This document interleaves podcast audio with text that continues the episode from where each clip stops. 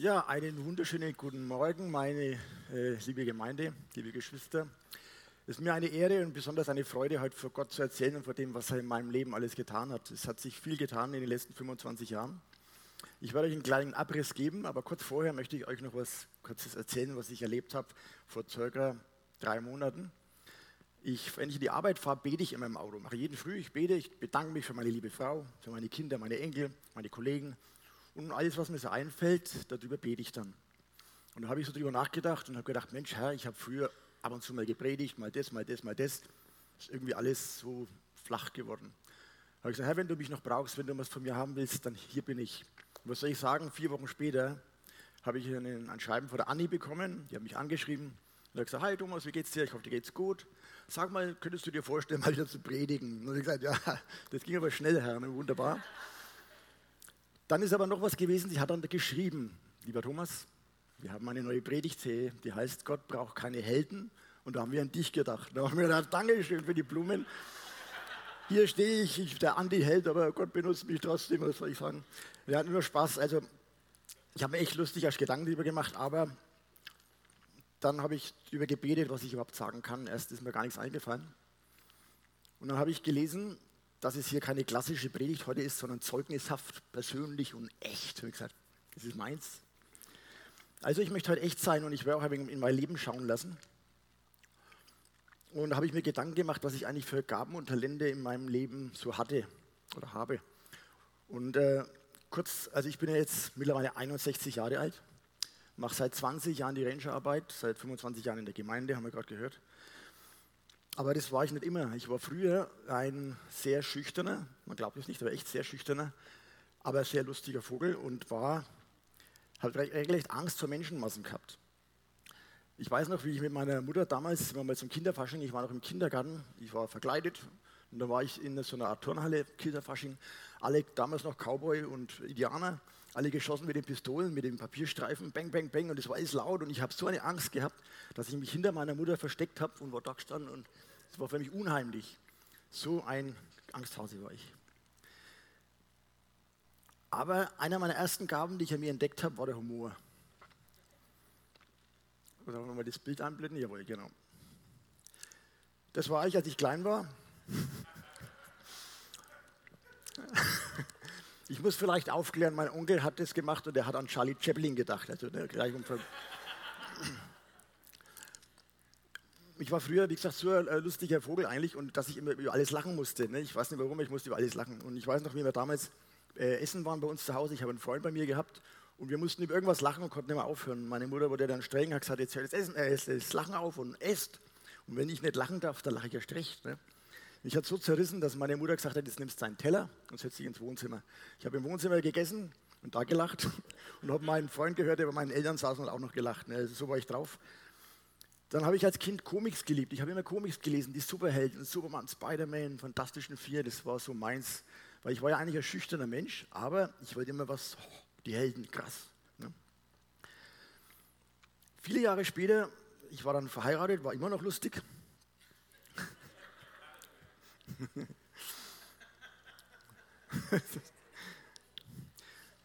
ähm, und dann bekamen wir zwei wunderbare Kinder, Sarah und Daniel. Ich ging in die Selbstständigkeit in verschiedenen Bereichen. Und, aber um das auszuführen, würde es echt viel zu lange dauern. Das ist eine Riesenstory.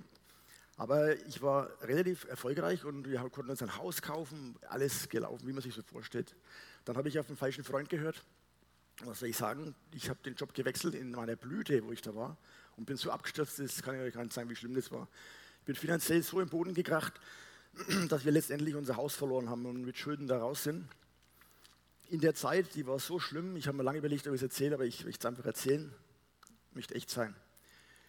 Es hat auch in der Zeit in unserer Ehe dann gekriselt. Wir haben dann eine Situation erlebt, die echt nicht schön war. Keine Angst vorweg, wir sind uns immer treu gewesen, gleich vorweg. Aber wir haben echt eine volle Krise gehabt und es war dann einmal so schlimm, dass meine Frau so eine Angst vor mir hatte, dass sie mit den Kindern weg ist und ist zu ihren Eltern zurück. Und da ist bei mir alles zusammengebrochen. Ich bin abgestürzt, ich war gebrochen. Weil ich habe als Kind schon immer gewusst, ich heirate einmal, ich habe zwei Kinder und ich bleibe mein Leben lang zusammen. Und ah, das geht mir doch mehr, als ich gedacht habe. Ähm, und dann bin ich verzweifelt. dann habe ich bei meinem Schwiegervater angerufen und habe äh, und haben dann damals gesagt, er soll meine Frau wieder herbringen. Und er hat gesagt, nein, die bleibt jetzt bei uns.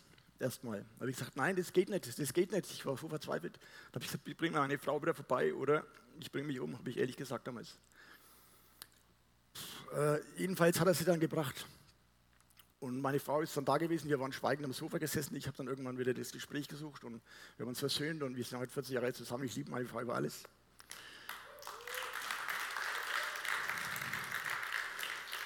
Aber das war so eine krasse äh, Szene, also alles andere von einem Held war ich. Ne? Ich war total Versager in dem Punkt. Dann war es mit den Finanzen auch noch so schlimm, dass ich an einem Punkt war, wo ich dann damals unter Tränen habe ich mich echt, ich war immer der Coole von meinem Vater, ich habe es geschafft und so. Dann habe ich meinen Vater angerufen unter Tränen und habe gesagt, Vater, ich weiß nicht mehr weiter. Ich verdiene nichts mehr, ich bin blockiert im Kopf, ich kann nicht mehr verkaufen, nichts, ich war im Außendienst. Ne? Und da hat mein Vater gesagt, hey, warte, ich komme, steig ins Auto ein und fährt zu uns. Und dann war er bei mir, ich weiß noch wie heute, er saß am Sofa, hat sich meine ganze Geschichte angehört. Und dann hat er nur zwei Sachen gesagt. Er hat nur gesagt, hey, ihr zwei schafft es schon, ihr kommt da schon wieder raus. Und hat mich angelächelt. Das war alles, was er gesagt hat. Mehr nicht. Und das hat mir so viel Auftrieb gegeben, dass ich es wieder geschafft habe. Und wenn, denken wir mal, man, um wie viel mehr ist es, wenn der eigene Vater einem was sagt, das einen so aufbaut, und wie viel mehr ist es, wenn unser Gott im Vater zu uns spricht und uns aufbaut sondern wieder, also meine Lieben, ich hätte nicht gedacht, dass das so an, mein, an meine Gefühle geht, aber das ist echt krass gewesen. Okay, Gott braucht keine Helden, heißt das Thema. Ich war dann wieder in der Finanzdienstleistung und da denke ich, da hat das erste Mal Gott irgendwie zu mir gesprochen im Nachhinein. Ich hatte plötzlich den Gedanken, was steht denn eigentlich in der Bibel? Ich habe früher nie in der Bibel gelesen. Ich habe das Gesangbuch gekannt, ich war evangelisch, ne? aber Bibel, was steht da eigentlich drin? Woher kam der Gedanke? Mittlerweile glaube ich, Gott hat mir das gegeben, weil ich habe dann danach erst auf einmal mitbekommen, dass ich in der Finanzdienstleistung, wo ich war, dass mein Chef ein gläubiger Christ war. Ich bin ziemlich direkt, ich habe im nächsten vier Augen-Gespräch darauf angesprochen, ob das stimmt, ob er an Jesus glaubt. Und er hat, war genauso direkt, hat gesagt, ja klar, Jesus lebt. Und voll so bam. Und dann haben wir uns halt unterhalten, eineinhalb Stunden über Gott und über Jesus. Dann habe ich mir die Bibel gekauft und habe angefangen zu lesen. Und dann habe ich gedacht, mich trifft der Blitz. Ich habe ich gedacht, die Bibel liest mich und ich nicht die Bibel, so die ganze Wahrheit. Ich habe mir zu meiner Frau, ich war im Wohnzimmer, habe gesagt, hey Claudia, woher weißt du das? Das gibt's doch gar nicht, das gibt's doch gar nicht. Ich war total fertig, wie krass die Bibel war. Und habe die komplette Bibel gelesen, viele Bücher dazu gelesen und bin zu dem äh, Eindruck da gekommen, dass ich mir dachte, ja krass, es gibt ja wirklich einen Superhelden und der ist auch noch gut. Jesus ist ein richtiger Superheld, was der jetzt macht, das ist so krass. Mich hat die Macht seines Wortes fasziniert. Mich hat fasziniert äh, die Wahrheit. Und da ist mir bei der Vorbereitung eine kurze Anekdote eingefallen, weil ich war schon immer Fan der Wahrheit. Ich weiß nicht warum, ich habe die Lüge schon immer gehasst und ich habe immer die Wahrheit geliebt. Und ich war bei der Bundeswehr. Bei der Bundeswehr ist es immer so, dass am Freitag Stuben geputzt werden muss. Da kommt der Unteroffizier, der Coole, schaut und schaut nicht, schaut so, dann, sehen Sie mich noch? Ne? Und dann, der wollte halt immer, dass man noch da bleibt. Ne? Und dann habe ich mal mitbekommen, dass manche das so einen Blödsinn machen und kommen her und schauen so auf den Tisch. Und dann sagen sie, wir waren da auf dem Tisch gestanden. Und die anderen alle, äh, keiner, keiner. Okay, dann habt ihr die Lampe auch nicht geputzt. Da bleiben, putzen. Ne? So war das. Ich habe das aber gewusst. Und dann ist er reingekommen, der Stuft, cool, schaut so auf den Tisch und mich hat es schon fast innerlich wieder zerrissen. Ne? Und dann sagt er, wir waren da auf dem Tisch gestanden. Und ich gesagt, ich, ich habe die Lampen putzt. Ne? Und, und, der, zack, raus, weg und ist davon gegangen. Da habe ich gemerkt, die Wahrheit ist, hat Macht. Wenn du die Wahrheit sagst, hat keiner eine Chance. Jesus ist ein Superheld für mich geworden, aber er braucht keine Helden. Nachdem wir beide unser Leben Hand in Hand beim ersten Gottesdienst am Pfingstsonntag unser Leben Jesus gegeben haben, beim ersten Gottesdienst, so krass war das, in Hof, ähm, sind wir dann auf Gemeindesuche, beziehungsweise meine Frau, ich war ja nur zu Hause, habe Bibel gelesen den ganzen Tag. Und dann hat sie diese Gemeinde gefunden. Das war noch in der Hirschenstraße. Das wäre auch ein Zeugnis für sich mal, wie sie es gefunden hat. Das war echt krass. Jedenfalls waren wir dann in der Gemeinde. Dann haben wir uns irgendwann gedacht, wir müssen uns nützlich machen. Dann sind wir in den Kinderdienst. Ich stand im Kinderdienst oder saß, meine Frau hat es mir gemanagt, ich war da und denke mal, was mache ich hier eigentlich? Ich war echt unbeholfen mit den ganzen Kids, ne? was mache ich denn da? Und dann wurden wir von unserem ehemaligen Pastor Harald Koch eingeladen zu sich nach Hause. Da waren wir bei ihm zum Essen, dann hat er uns das ganze Haus gezeigt. Dann sind wir in den Keller runter. Und im Keller in so einem Schrank kramte so ein Hemd vor, so ein altes beiges Hemd. Und dann erklärt er uns ganz breit, ja, das ist eine Kluft von den Royal Rangern. Und ah, da ist mein Gebet, da bete ich schon seit fünf, sechs Jahren. Ich will wieder, dass die Ranger wieder existieren, weil die haben wir brachlich, als die mal stilllegen müssen, weil Leitermangel, wir haben keine Leiter. Und das ist mein Gebet. Und ich habe mir gedacht, was will denn von mir mit einem Pfadfinderhemd? Ich war noch nie bei einem Pfadfinder, ne? sowas. Ne? Und was er aber nicht wusste und was ich nicht wusste, war, dass vor ihm der Hauptstammleiter vom Stammfurt steht, zukünftige. Ne? Das ist so krass. Er wusste es nicht, ich wusste es nicht. Aber so geht es manchmal. Ne? Und ja, dann ging es so weiter, dass ich dann circa vier Jahre später vom Harald berufen wurde, hier in der Gemeinde, in diesem Raum. Da haben wir hier renoviert. Ich stand hier vom Gerüst acht Meter hoch, oben mit zitternden Minen, weil schwindelfrei bin ich auch nicht, muss ich auch sagen. Wo ich da oben stand, habe die Bretter oben runtergerissen und unten stand der Harald und hat sich mit jemandem unterhalten. Und der hat gesagt, ja, er wird gerne mal mit den Kindern so in den Wald gehen und was erleben und so. Ne?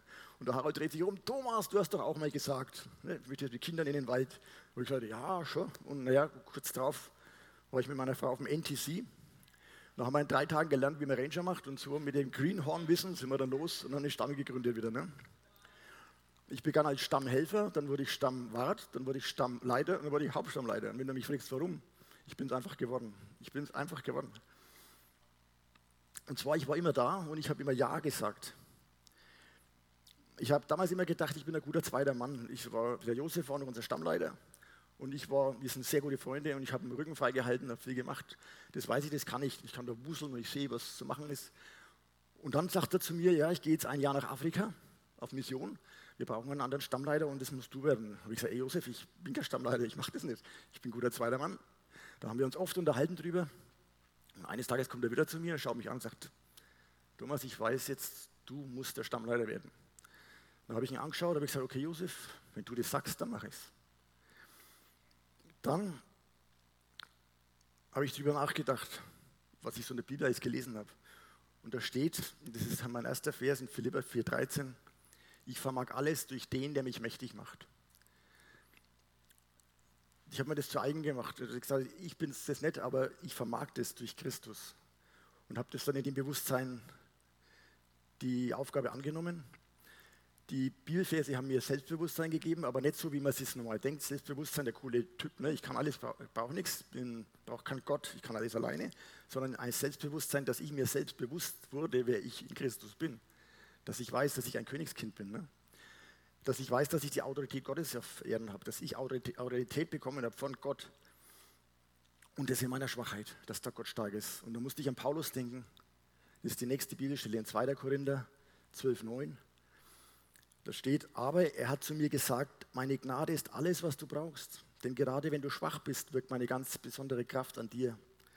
Darum will ich vor allem auf meine Schwachheit stolz sein. Denn nämlich, dann nämlich erweist sich die Kraft von Christus an mir. Das hat Paulus gesagt. Und das habe ich auch für mich als Wahrheit angenommen. Ich habe die Wahrheit verinnerlicht und aufgesogen wie ein Schwamm. Da musste ich wieder an was denken, an was ich in der Kindheit erlebt habe, welche der Macht der Worte. Ich weiß noch, wie meine wie wir, wie wir jung, so Jugendliche waren und da war dann Sommer, dann war das Schönste rauszugehen, barfuß über den Teer zu laufen, barfuß durch die Gegend laufen. Und es war wieder Frühjahr und ich, meine ganzen Freunde sind schon barfuß gewesen. Ich zu meiner Mutter, ich sage, Mama, darf ich barfuß laufen? Und meine Mutter, nee. Und dann habe ich gesagt, hallo. Und dann hat sie gesagt, das ist noch zu kalt. Habe ich gesagt, ja, aber die anderen laufen doch auch barfuß. Und dann hat meine Mutter zu mir gesagt, du bist nicht die anderen. Und ich gedacht, toll, ich bin nicht die anderen. Habe ich mir gedacht, naja, das ist super, die anderen sind alle cool, ich nicht. So war das damals da oben drin. Durch das, dass ich die Bibel kennengelernt habe, habe ich gedacht, jetzt macht das Wort, jetzt habe ich das rumgedreht. Und dann war das bei mir so, wenn ich irgendwas Neues gemacht habe und die sagen, ja, das, das kannst du nicht, das geht nicht so einfach, das haben die anderen auch nicht gekonnt. Dann habe ich gesagt, ja, aber ich bin nicht die anderen. Und dann habe ich mich motiviert und Gas gegeben. Ne? Also das Wort ist mächtig, aber du kannst es auch so für dich so, so herlegen, dass das ins Positive geht, dass es dich aufbaut. Also man kann sagen, Gott hat mich durch den Pastor Harold berufen oder noch anders gesagt, Gott hat mich berufen, obwohl er mich kennt. Ne? Wisst ihr, ähm, wie ihr in dem ähm, Vorbild, was ihr jetzt von mir jetzt auch seht, ist ja nur ein, eine Momentaufnahme. Ihr seht mich heute hier und das, was ich von mir preisgebe, ansonsten wisst ihr ja nichts. Stell dir mal vor, ich bin daheim und hänge Bilder auf, hau mir auf den Daumen, flipp aus, schrei, schmeiß einen Hammer in die Ecke, dann vor mir klingelt, fährst du vorbei, klingelt bei mir. Weil du denkst, ach, klingelt bei beim Thomas. Ich renn los, hau mir meine Zehe am Türstock an, bleib mit der Schulter an der Tür hängen, gehe um die Ecke, fliege über meine Katz, weil die läuft immer prinzipiell vorbei, wenn ich durch den Gang laufe. Dann muss ich irgendwann über mich lachen, mach die Tür auf, lachend. Du siehst mich und sagst, der Thomas ist doch ein netter Kerl, ne? Aber du weißt gar nicht, was dahinter ist, abgelaufen ist, ne? Verstehst? Ich bin auch nur ein Mensch und ich bin auch nicht immer perfekt. Und so ist es wie mit einem Helden. Du, du siehst beim Helden nur das, was er momentan geleistet hat. Deswegen ist er ein Held. Aber ein Held ist kein Freibrief. Der Held, der in einer Sache gut war, ist subjektiv. Du empfindest ihn als Held, aber der kann ganz woanders versagen. Das weißt du nicht. So wie ich damals. Und da habe ich wieder eine kleine Geschichte, die ich mit meinem Enkelkind erlebt habe vor kurzem. In der Vorbereitungszeit, komischerweise, stand ich mit ihr auf der Terrasse und ich habe so einen kleinen Pool und da habe ich mit mir nur halten.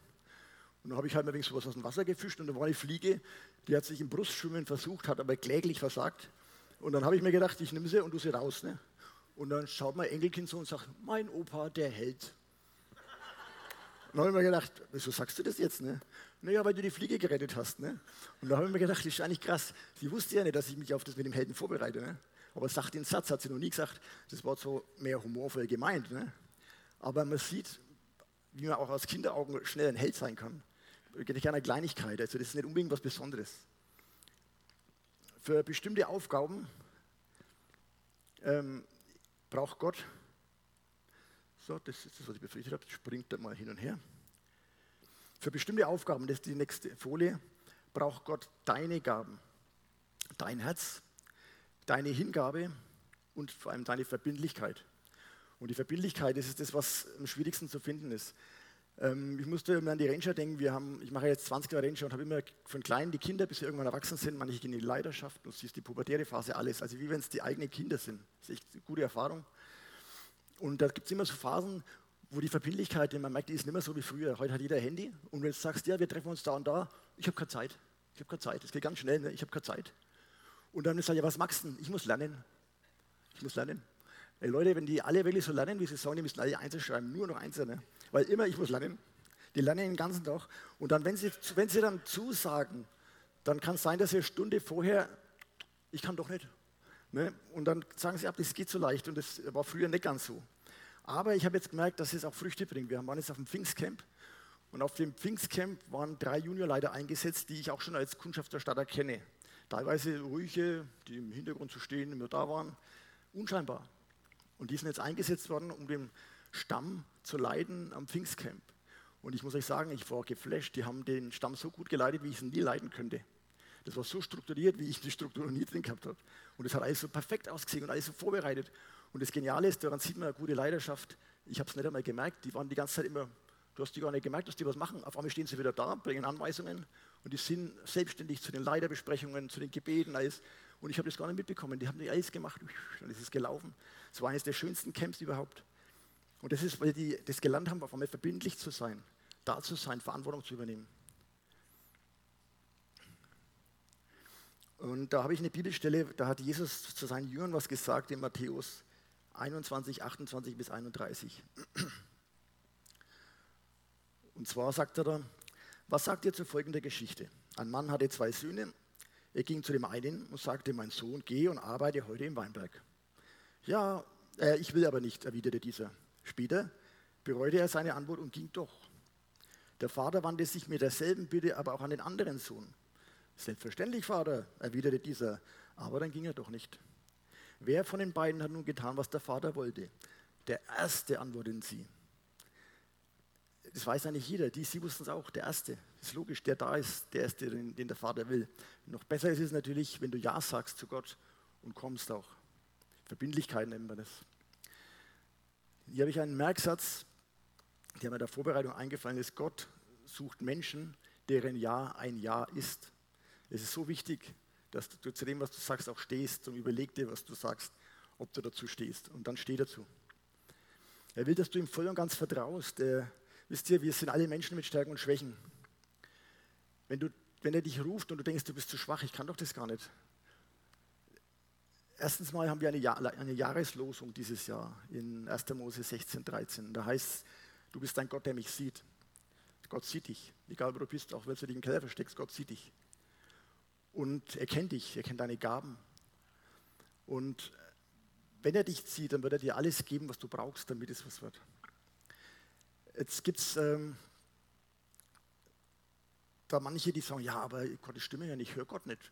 Manche hören Gott, ich höre ihn nicht und so weiter. Ne? Gibt ja verschiedene Aussagen. Und da habe ich auch wieder was Lustiges erlebt, auch erst vor zwei, vor zwei Wochen in der Vorbereitung. Ich bin mit meinen Enkelkindern vom Gottesdienst heimgefahren, das war sehr warm und die Fenster waren offen und ich unterhalte mich mit meinem einen Enkelkind und frage sie was. Keine Antwort. Dann frage ich sie nochmal was. keine Antwort. Dann frage ich sie lauter, keine Antwort. Dann drehe ich mich rum und rufe und sage, ey, und dann sehe ich, dass sie mit dem Kopf draußen am Fenster ne, und natürlich gekühlt, ne? Und dann schaut sie rein, äh, Opa, was? Und ist es nicht immer so bei uns auch, dass wir unseren Kopf im Wind der Welt haben, den ganzen Trubel, die ganzen Medien, äh, Informations-Overkill, was auf unsere Trommelfell prasselt und merken gar nicht, dass der Vater neben uns sitzt und spricht zu uns und will was von uns. Wir hören es nicht. Und darum müssen wir einfach einmal reingehen und müssen unseren Kopf aus dem Wind der Welt ziehen, das Fenster runter, ihr merkt, dass ich schon älter bin, also Fenster runterlässt, dass, dass ähm, dass, äh, dass ihr den Kopf mal rein und das Fenster zumacht. Hallo, wegen Ernst hier, ja.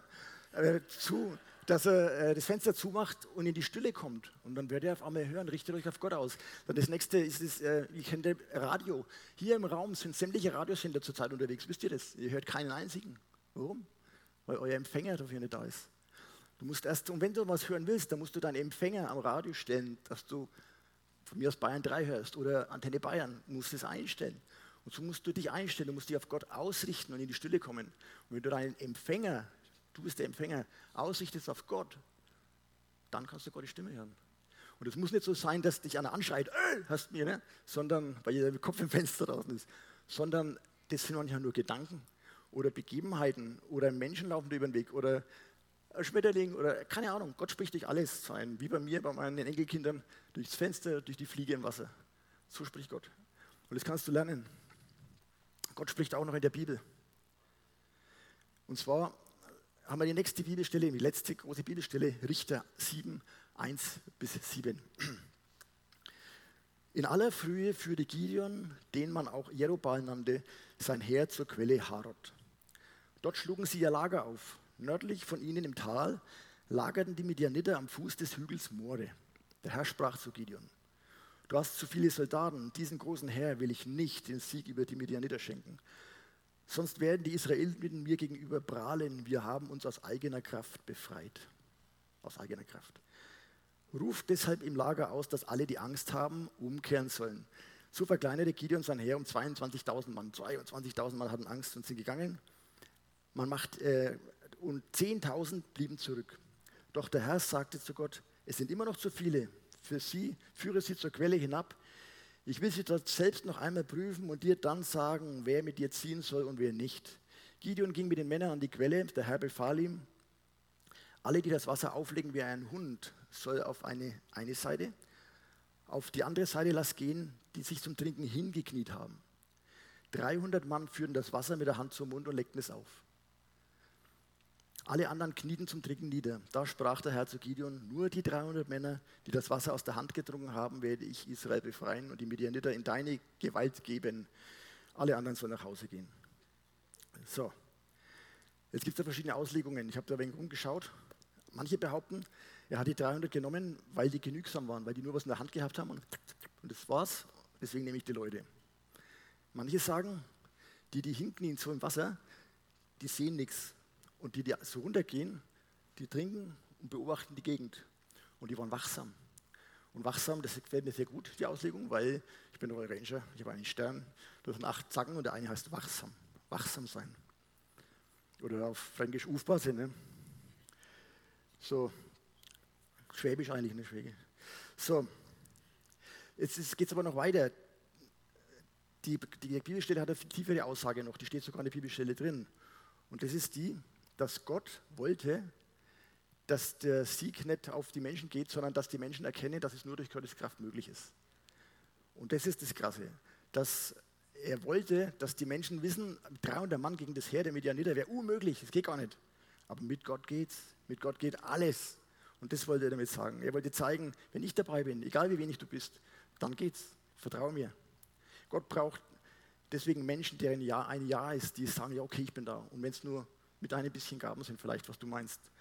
Deine bisschen Gaben mit Gottes äh, Segen wird was ganz Großes werden, in jedem Fall. So, und dann komme ich so langsam zum Ende. Wisst ihr, ich war ein lustiger, aber ein schüchterner Junge. Jetzt bin ich schon 61 Jahre alt und bin immer noch lustig. Das war letztes Jahr auf einer Ranger-Aktion, da waren wir im Wald, haben wir uns versteckt. Die Kinder mussten uns suchen und ich war der Mann mit der Laterne. genau. Genau, aber was hat sich geändert? Wie, wie konnte ich über 20 Jahre Royal Ranger sein? Wie geht es? Ich durfte so viel erleben in der Zeit, ich habe so viel reinstecken müssen, ich habe auch Schlechtes erlebt, aber auch so viel Gutes und es ist viel, viel mehr zurückgekommen. Die Ernte ist immer größer als die Saat. Das, was du gibst, ist immer nur ein bisschen, aber du kriegst viel mehr zurück. Das Wort Gottes wurde für mich mega wichtig und einige Bibelverse und Lieblingsverse, die motivieren mich heute noch und da möchte ich noch kurz ein paar sagen. Ich habe von Gott gelernt, dass alle Dinge möglich sind. Wenn Gott dabei ist, geht alles. Steht in Matthäus 9,23. Alle Dinge sind möglich dem, der da glaubt. Und wir sind in seine Bilder geschaffen. Ich bin ein Königskind. Wisst ihr das? das und da sitzen lauter Königskinder. Wie krass, ne? Wir sind in seine Bilder geschaffen. Wir sind nicht Gott, aber wir sind ihm gleich. Das ist der Hammer. Gott sagt, sein Wort kommt nie leer zurück. Und das ist das, was ich immer sage, weil da sagt er, sondern es tut, wozu ich es sende. Da müssen wir aufpassen. Wir müssen echt aufpassen, was wir sagen, was wir aussprechen über andere Menschen. Gott sagt nicht umsonst, segnet eure Feinde. Weil wenn du zu einem, ich sag's mal so, zu einem Volldepp die ganze Zeit Volldepp sagst, wie soll sich denn der ändern? Das geht nicht. Weil du immer die Schlechte über ihn aussprichst. Du sagst, segne eure Feinde. Segnen heißt auch so viel wie was Gutes über jemanden aussprechen. Wenn du einen hast, der dir echt Schwierigkeiten macht, ich habe das in der Arbeit oft erlebt, echt Kollegen gehabt, ich verstehe mich mittlerweile mit allen saugut.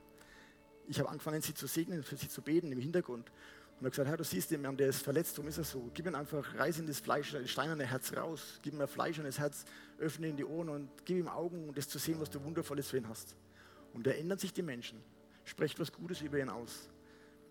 Wisst ihr, deswegen funktioniert auch Mobbing, weil das ist nur Wort, böses Wort. Du berührst den anderen gar nicht, aber der ist irgendwann vielleicht bereit, sich das Leben zu nehmen, wegen dem Wort. So wichtig. Ich sage zum Beispiel immer wieder mal, ich habe die beste Frau der Welt, die Gott einen Mann wie mir überhaupt geben kann. Und was soll ich sagen? Ich habe die beste Frau der Welt, die Gott mir geben kann. Das ist einfach so. Aber ich spreche es auch aus. Ne? Ich spreche es aus über meine Frau, über meine Kinder, über meine Enkel. Sonst sagt Jesus, wir werden größere Dinge tun, als er sie getan hat. Noch größere. Stellt es mal vor. In Johannes 14, 12 bis 14 heißt, ich sage euch die Wahrheit, wer an mich glaubt, wird die gleichen Taten vollbringen wie ich. Ja, sogar noch größere, denn ich gehe zum Vater. Worum ihr in meinem Namen bitten werdet, das werde ich tun, damit der Sohn die Herrlichkeit des Vaters sichtbar wird. Was ihr mich also in meinem Namen bitten werdet, das werde ich tun. Matthäus 6,33 trachtet zuerst nach dem Reich Gottes und seiner Gerechtigkeit, dann wird euch alles andere gegeben werden. Wie krass.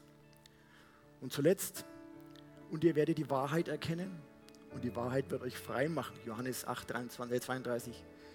Das habe ich erleben dürfen, weil ich bin selbstbewusster Mensch, ein selbstbewussterer Mensch geworden, weil ich sehen durfte, wie Gott mich sieht, wer ich in Christus bin. Jetzt denkst du dir vielleicht, ja, das ist alles viel zu einfach. Das glaube ich nicht. Dann sage ich zu dir, ja, du hast recht. Du hast recht. Jetzt sagst du aber, ja, ich glaube schon, Gott ist mächtig, das funktioniert alles. Dann sage ich dir, ja, du hast recht. Weil egal, ob du glaubst, es geht oder es geht nicht, du hast in beiden Fällen recht. Weil Jesus hat gesagt, es geschehe, wie du geglaubt hast. Glaube daran, dass es gut wird. Glaube das Positive, was dir Gott verheißt. Hab volles Vertrauen, dass Gott auch in dich wundervolle Gaben gelegt hat. Sprich mit ihm im Gebet. Egal wie klein und unbedeutend du dich fühlst, deine Gaben und Gottes Hilfe ist eine mega starke Mischung. In jedem Fall. Und wenn er dich ruft und du Ja zu ihm sagst, dann sei dir aber auch sicher, dass du so meinst. Denn Gott sucht keine Helden, sondern Menschen, deren Ja ein Ja ist. Amen.